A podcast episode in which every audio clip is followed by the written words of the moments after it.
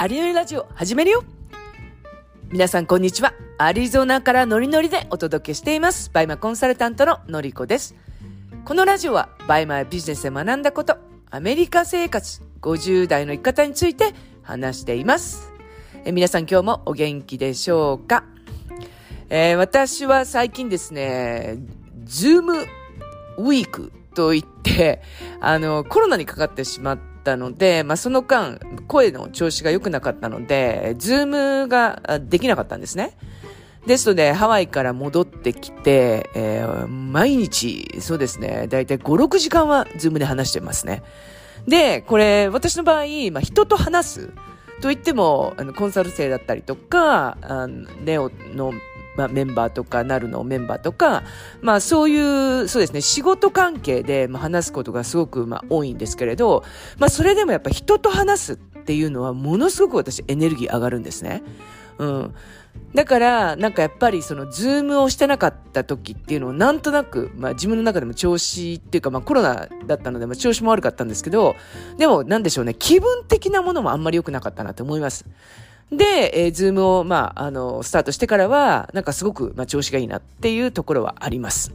今日は、えー、悩む時間は、まあ、どう減らしていったらいいかっていうお話をします。で、えー、人ってやっぱり、こう、悩むと思うんですね。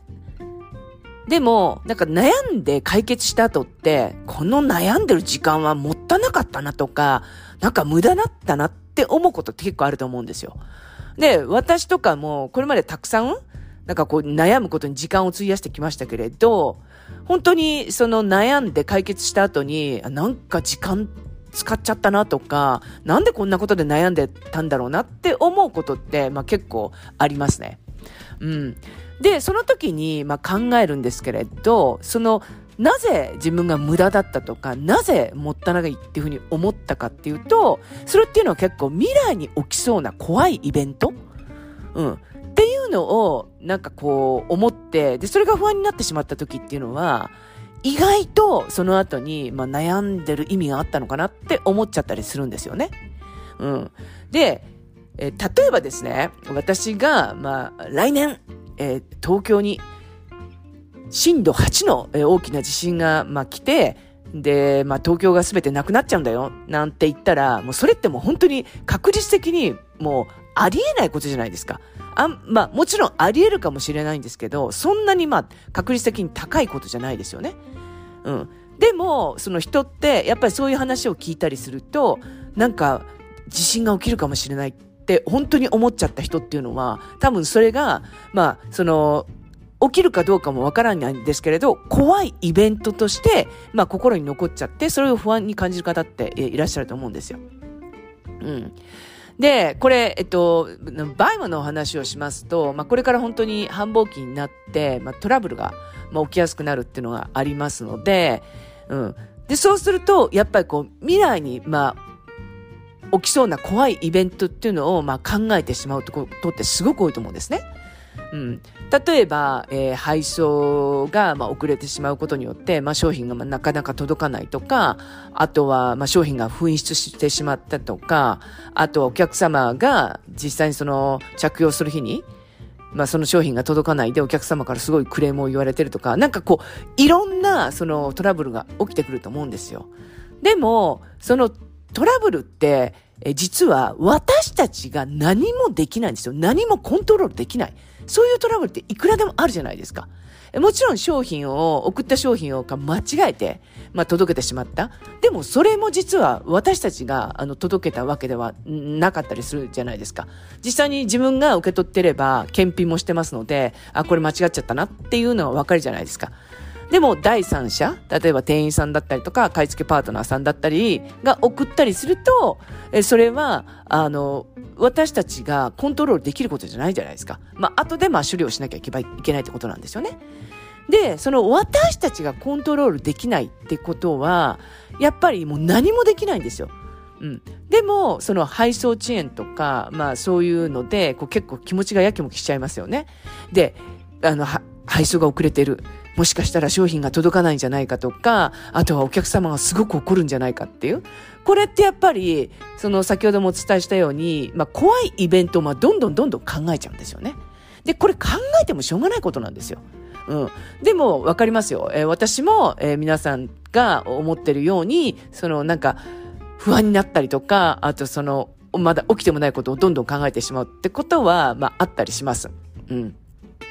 ですが、本当にコントロールできないことっていうのは、もう、えー、考えるっていうのは、その、もったないっていうのがあるんですよね。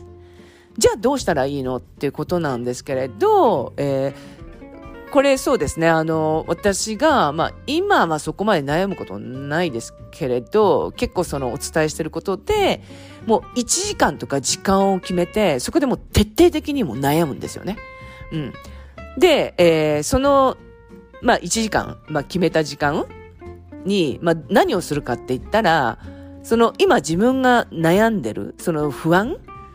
何に悩んでるかっていうのを、まあ、紙に書き出したりとか、もう人に話したりとか、もうそれこそコミュニティに行っても話すとか、まあ、独り言を言うとかっていう感じで、もうその1時間、もう徹底的に悩む時間ってするんですよね。で、えこれは、まあ、ただ単なるこう悩んでるっていうよりも、こう、なぜを追求していくとっていうのはすごく大事なんですよ。まあ、なんで、えー、商品が紛失したのか、なんで配送会社は連絡をくれないのか、なんで、えー、店員さんは無視するのか、なんでお客様は怒ってるのかっていう、そのどんどんなぜを追求していくんですよね。で、これ何がいいかっていうと、なぜを追求していくと、また次に同じ悩みを、あの、持った時に、このなぜをもうすでに考えてるので、こう結構理論的に考えられるんですよね。こう不安から解消されやすくなるっていうのがあるんですよ。そうすれば悩む時間ってどんどん減ってくると思うんですよね。で、もちろん一番初めにこう商品が紛失しちゃいました。うん、じゃあどうするっていうふうに考えたときに、例えばそれがま1時間、まあ、悩んだとしたら、今度はそれがまあ45分になって30分になるっていうふうに、どんどん時間が短くなっていくと思うんですよ。なので、その1時間とか自分で時間を決めて、まあそこで徹底的に悩む。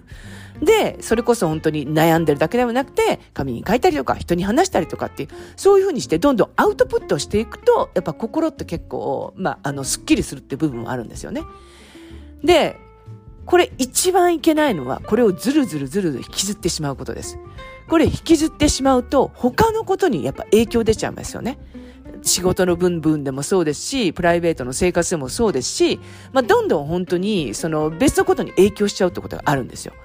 なので、もう1時間悩んだら、もうその後はもう切り替えなんですよね。で、その切り替えるって時は全く別のことをやるんですよ。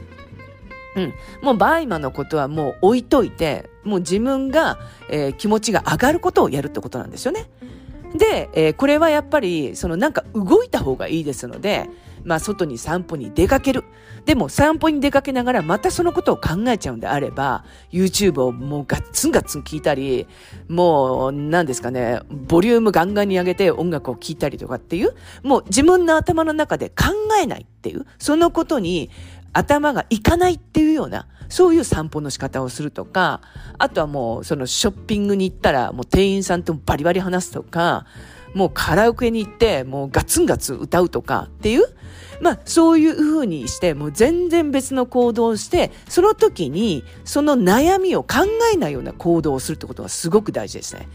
で、これも時間を決めるんですよ。うん、もう1時間、うん、この散歩に出たら、もう家に帰ってきたのスッキリするとかっていうような、もう時間で区切っていくと、また仕事に戻れるじゃないですか。これ逆に仕事に戻らずに、本当にカラオケに5時間とか行っちゃうと、それこそ後で、なんであんなに私はカラオケやったんだろうと思って、今度別の悩みが出てきちゃうので、こうも時間で区切っちゃうっていうのはすごく大事ですね。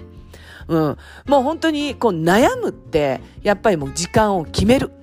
うん。で、えー、もう言ってしまえば、やっぱりその、もう起きてないこと、まあ、いわゆる、そう、これから起きそうでもないっていうことも、まあ、悩むっていうのは、本当にもったないですよね。でも、やっぱ人ってそこに、あの、不安を感じてしまうので、まあ、そうなっちゃった時は、うん、もう徹底的に悩んじゃう。で、もう悩んだ後は、えー、別の行動をして、えー、そこで気持ちをもう切り替えるってことが、うん、大事ですね。はい。ということで今日は、まあ、どんなことをしたら、まあ、悩む時間が減らせるかっていう話をしました。今日も一日、えー、元気で過ごしましょうというか、えー、良い週末を迎えてください。それでは。